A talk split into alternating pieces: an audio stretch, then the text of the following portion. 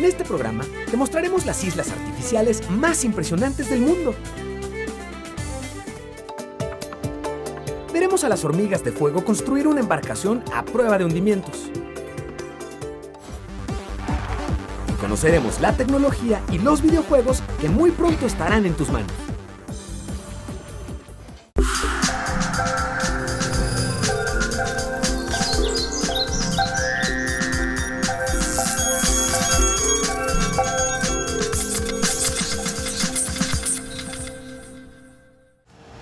Tal? Bienvenidos a Factor Ciencia. En esta ocasión estamos visitando el Centro de Investigaciones Biológicas del Noroeste, aquí en La Paz, en Baja California. Vamos a ver a lo largo del programa muchos de los avances que científicos están llevando a cabo aquí en Baja California con respecto a cómo cuidar mucho mejor la biodiversidad, no solo aquí, sino en todo el mundo. Bienvenidos, les va a gustar.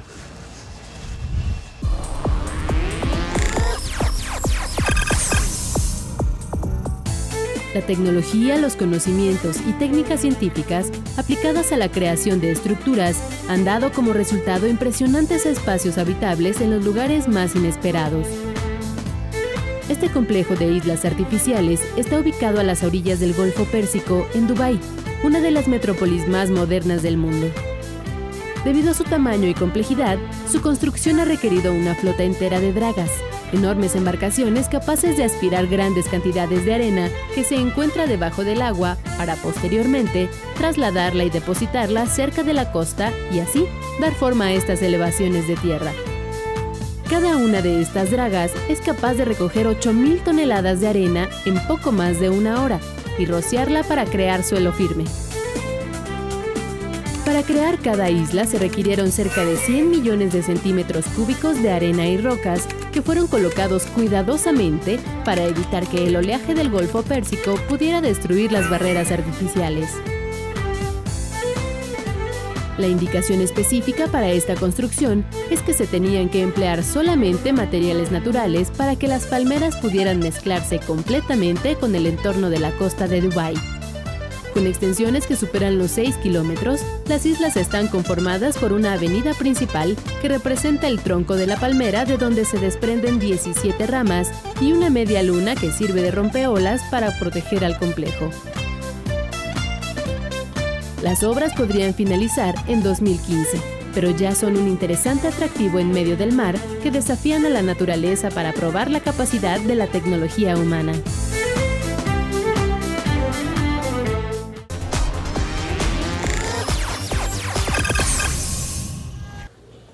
Las Islas Marietas resguardan un tesoro de biodiversidad para nuestro país y es por ello que fueron declaradas Parque Nacional y Área Protegida. Te invito a que conozcamos algunas de las especies de aves que pueblan estas islas increíbles. Vamos a verlas. Las Islas Marietas son uno de los mayores tesoros de la biodiversidad mexicana. En su paisaje predominan los arrecifes, acantilados y peñascos. Este archipiélago, ubicado en la Bahía de Banderas en el Pacífico mexicano, fue creado por una erupción volcánica submarina y se estima que su edad oscila entre 5 y 13 millones de años. Ahí viven ballenas jorobadas, delfines nariz de botella, tortugas golfinas y aves como las golondrinas marinas y los pájaros bobos de patas azules. En total, hay 8 especies de mamíferos marinos, 94 de aves y 115 de peces. Esta diversidad biológica lo convierte en un espléndido espacio para la investigación. Por esa razón, la comunidad científica hizo los estudios correspondientes para que fueran decretadas Parque Nacional y Área Natural Protegida de México. Además, fueron distinguidas por la UNESCO como Reserva de la Biosfera. Por su ubicación geográfica constituyen un ecosistema único, ya que en ellas conviven especies características del centro y sur del Pacífico mexicano con las provenientes del Golfo de California y la costa del Pacífico en el norte de México. Las Islas Marietas son una perfecta muestra de riqueza natural y un espacio invaluable para la educación ambiental y la concientización sobre los recursos naturales.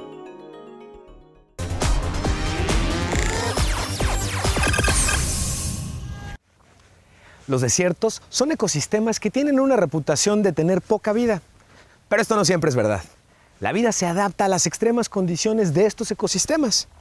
Un singular habitante de los desiertos del norte de México y el sur de los Estados Unidos es el monstruo de Gila. Este lagarto venenoso secreta una neurotoxina que destruye el tejido nervioso. Aunque suena peligroso, se alimenta de ratones y ciertos mamíferos pequeños y rara vez ataca al hombre. Este lagarto hiberna durante el invierno y vive de la grasa que almacena en su gruesa cola. Continuamos. En México, 80% de la pesca está al borde del colapso debido a la sobreexplotación de los recursos marinos. Es por ello que en años recientes lanzar las redes al mar ha dejado de ser opción y en su lugar se ha preferido producir esos alimentos en pequeñas granjas. Es a lo que se le denomina acuicultura y este es un buen ejemplo, una granja donde se produce camarón, las técnicas que aquí se emplean permiten tener una crianza exitosa. Su cultivo se basa en el conocimiento del ciclo vital de estos crustáceos. En condiciones naturales se reproducen en alta mar y pasan sus etapas larvarias y juveniles en aguas de poca profundidad, cercanas a la playa. Una vez que han crecido, ingresan a profundidades de hasta 45 metros, donde maduran sexualmente. Cuando las hembras están a punto de desovar, los ovarios se hacen visibles a causa de un cambio en su coloración. Los expertos en acuicultura o camaronicultura aprovechan este momento para dar inicio al cultivo. Este se lleva a cabo en una serie de estanques donde las larvas son alimentadas directamente por la mano del hombre. Pero eso no es todo, también tienen que estar pendientes de su salud, ya que si son infectadas por alguna enfermedad o por el mortal virus de la mancha blanca, la producción se puede perder. Aquí es donde entra la mano de la ciencia, o en este caso de los científicos del Centro de Investigaciones Biológicas del Noroeste.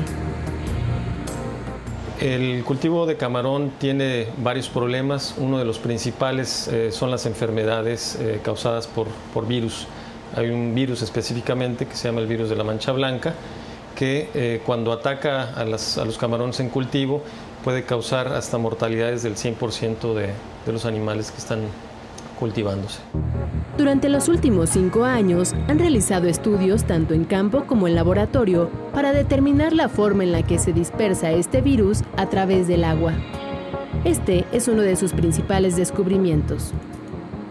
Eh, tenemos eh, una temporalidad muy marcada de la enfermedad que está asociada con la temperatura del mar.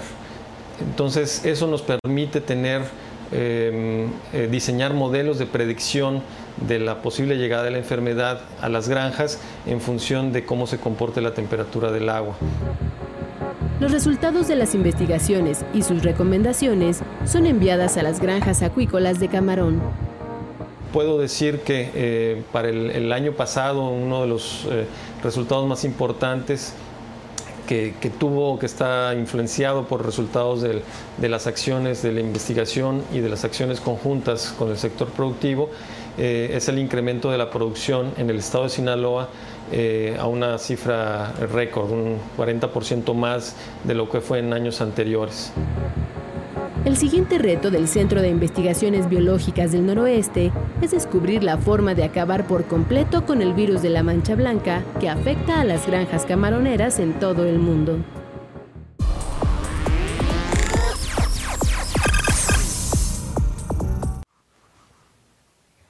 Las hormigas, de manera individual, no superan los 5 milímetros. Sin embargo, han desarrollado habilidades verdaderamente sorprendentes para poder enfrentarse a un mundo que es miles de veces más grande que ellas. Te invito a que conozcamos las particularidades de las llamadas hormigas de fuego. Las hormigas son seres sociales por naturaleza. Viven en colonias bien organizadas. Colaboran entre ellos para construir sus hormigueros, para transportar comida y hasta se unen para construir una embarcación con sus propios cuerpos. Esta mancha color marrón es un grupo integrado por miles de hormigas de fuego colaborando para transportarse en el agua. Estas imágenes fueron tomadas por investigadores del Tecnológico de Georgia en Estados Unidos mediante cámaras especiales y microscopios. Ellos estudian cómo las hormigas de fuego se comportan como si fueran un solo organismo para evitar ahogarse. Los científicos descubrieron que las hormigas se unen entre sí mediante sus mandíbulas y sus pinzas y forman burbujas de aire para respirar y mantenerse a flote. En uno de sus experimentos pusieron agua en un recipiente y después colocaron grupos de entre 800 y 5.000 hormigas. Observaron cómo rápidamente se agrupaban formando una especie de balsa, en la que la mitad de ellas formaba una capa sumergida que mantenía a flote al resto de la colonia, mientras que las que estaban bajo el agua tampoco se ahogaban, debido a que formaron burbujas de aire. Esta habilidad para construir plataformas con sus cuerpos permite a las hormigas de fuego sobrevivir en su medio ambiente, la selva brasileña, donde pueden flotar durante semanas hasta encontrar un lugar para establecerse. Los investigadores consideran que estudiar el comportamiento de las hormigas de fuego puede servir para diseñar robots con la capacidad de autoensamblarse y usarse en la exploración de cuevas sumergidas bajo el agua o redes de alcantarillado. Les recuerdo que seguimos recibiendo sus inquietudes y sus preguntas sobre cualquier tema relacionado con ciencia y tecnología. Vamos a ver ahora una de las preguntas más interesantes que nos hicieron esta semana y escucharemos la respuesta en voz de un especialista. Yo quisiera saber qué son las vacunas de virus vivos y cómo funcionan. Las vacunas de virus vivos o de virus vivos atenuados son vacunas que, como su nombre lo dice, los propios virus se van disminuyendo su potencia, se van atenuando de manera que despiertan una respuesta de protección o de anticuerpos o de defensas como se conoce, pero sin causar enfermedad. Las más características de este tipo de vacunas son, por ejemplo, la vacuna contra sarampión, la vacuna contra rubiola, contra paperas, contra varicela, son generalmente las vacunas que se conocen como eh, producidas con virus vivos atenuados. Se inyectan generalmente en el organismo y lo que hace el cuerpo es identificar como que es algo extraño. Dice, es algo extraño, está en mi cuerpo, desarrollo defensas, desarrollo una protección, desarrollo anticuerpos y evito enfermarme. Y como los virus están atenuados, no causan enfermedad, únicamente alertan al sistema inmune de que hay algo extraño y se monta una defensa y se prepara uno para evitar las enfermedades.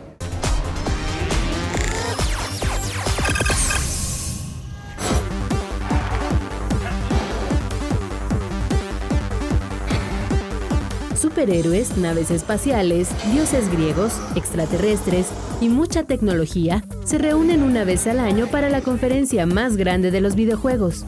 Esto es L3. Cada año desde 1995, los máximos exponentes de esta industria se dan cita en el Centro de Convenciones de Los Ángeles, California, para mostrar la tecnología y los juegos que marcarán la tendencia de los próximos meses. Este año en particular, llamó la atención el lanzamiento de Wii U, la nueva consola de Nintendo que hibrida el uso normal de una consola de videojuegos con el de una tablet. En 3 kilómetros cuadrados se pueden apreciar los más recientes desarrollos y lanzamientos. Uno de ellos es el Metal Gear Revengeance, el nuevo título de Konami que continúa la historia de Snake a través de los ojos de Raiden pudimos ver avances de Hitman Absolution, el retorno del asesino a sueldo más famoso de los videojuegos, y el triunfal retorno a Xbox 360 de Master Chief, a quien volveremos a acompañar en otra épica aventura espacial en Halo 4.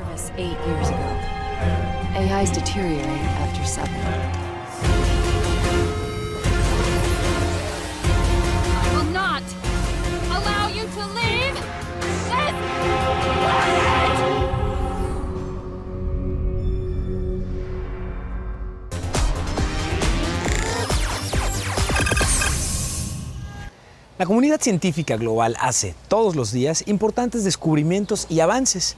Te invito a que conozcamos en materia de ciencia y tecnología lo que está sucediendo en estos momentos. Ya puedes descargar la versión de prueba de Office 15, la nueva paquetería de oficina de Microsoft.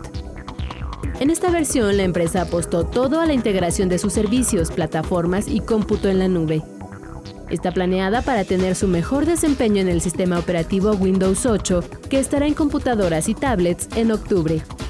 Con Office 15 podremos trabajar en documentos, ya sea con teclado y ratón o a través de tinta electrónica. Podrás acceder a tus archivos alojados en la nube desde una tablet, una PC o un smartphone. But I'll tell you, it transforms the way you work. I have no phone, I have no paper, I've got no, not, I have no whiteboard. My entire life now lives on Office 15 and Windows 8. I use it for video conferencing, I use it for phone calls, I use it for notes, I use it for meetings. I have everything roaming through the cloud, roaming with me with appropriate security. Y no solamente eso, a través de Skype podrás hacer videollamadas grupales para tener reuniones de trabajo en línea. La forma de realizar tareas o trabajos de oficina va a cambiar completamente una vez que esta plataforma llegue a más usuarios.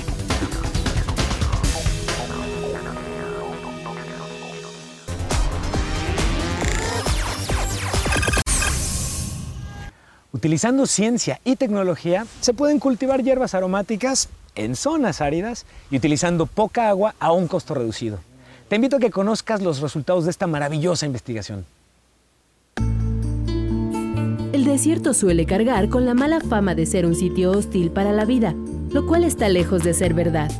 Es un ecosistema con una biología muy específica que se puede aprovechar con ayuda de la ciencia.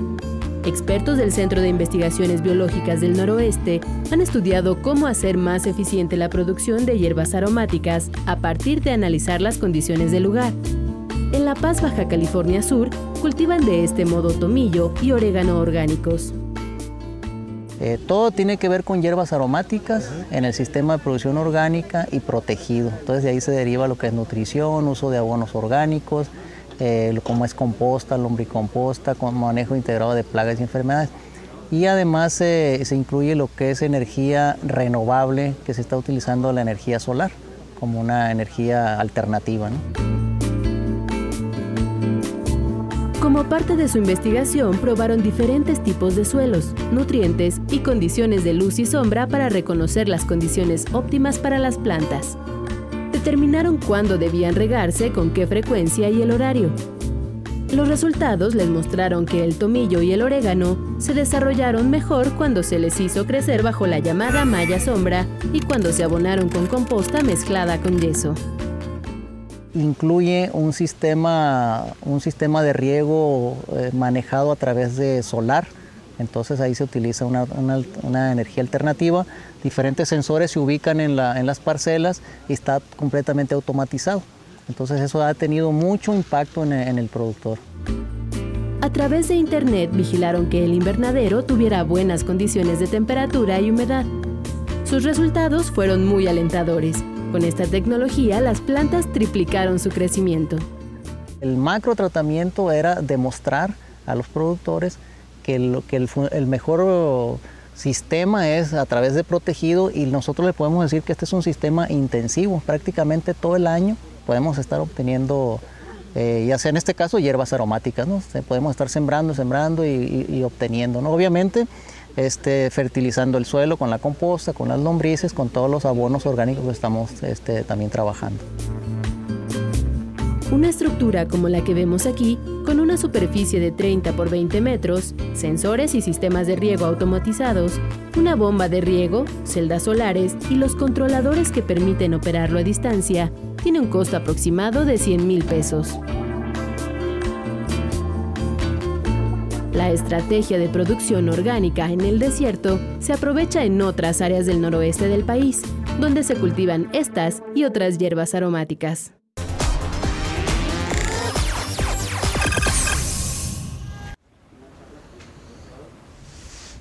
Uno de los desperdicios que más afecta al ambiente por el largo tiempo que tarda en degradarse es el plástico, el PET. Este material es con el que se fabrican, entre otras cosas, botellas de agua como esta o de refrescos. Y este material puede reciclarse para minimizar el impacto ambiental. Vamos a visitar una planta que utiliza este material para fabricar bolsas. México ya cuenta con un complejo industrial considerado como el primer paso para poner un alto al problema de la basura derivada del plástico.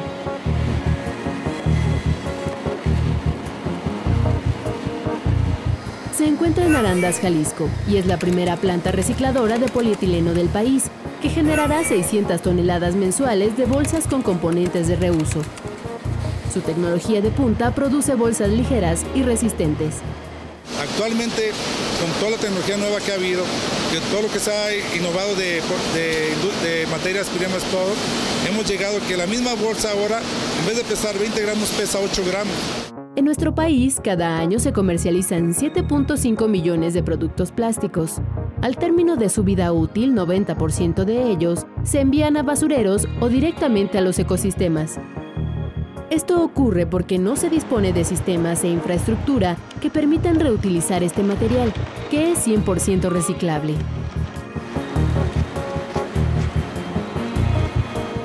Esta planta podría ser parte de la solución. Desafortunadamente en México no hay la cultura de, separar los materiales y lo poco que, metemos de reciclado lo, podemos, lo traemos de, de otros países como Estados Unidos. Su tecnología facilita el reciclaje, no solo bolsas de plástico, sino también de productos afines de mayor consistencia. Me refiero a que en este momento hemos utilizado o estamos utilizando tanques para gasolina, tanques de gasolina para los automóviles, eh, tarimas, cubetas, tambos, eh, estrecho, material para emplayaje, botellas de leche, botellas de Clorox. Para reciclar el material, primero se pasa por un sistema de trituración y molienda, donde se derrite todo a 200 grados centígrados. Así se adquiere una sustancia uniforme. Después pasa por un proceso de purificación que antecede la mezcla final, con la cual se elaboran las bolsas.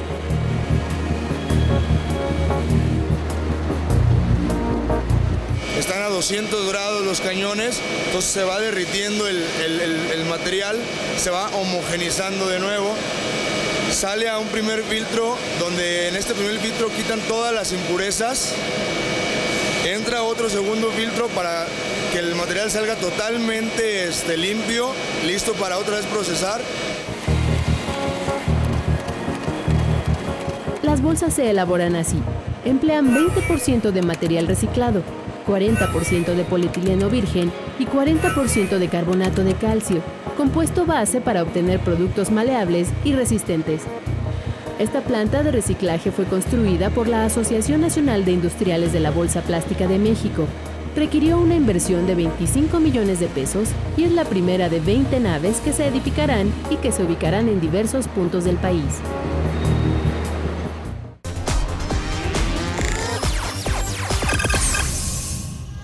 Y desde aquí, desde Baja California Sur, desde La Paz, en uno de los primeros invernaderos que integran ciencia y tecnología, no solamente para mejorar, sino diversificar la cantidad y posibilidad de productos que estemos cosechando, te agradecemos habernos acompañado en este programa. Seguimos investigando lo que ocurre en el mundo de la ciencia y la tecnología. Te invito a que conversemos en Twitter. Arroba Factor nos va a permitir establecer una comunicación bidireccional contigo y escucharte. Queremos saber qué quieres ver tú aquí en el programa. Yo soy Emilio Saldaña y nos vemos en el próximo Factor Ciencia.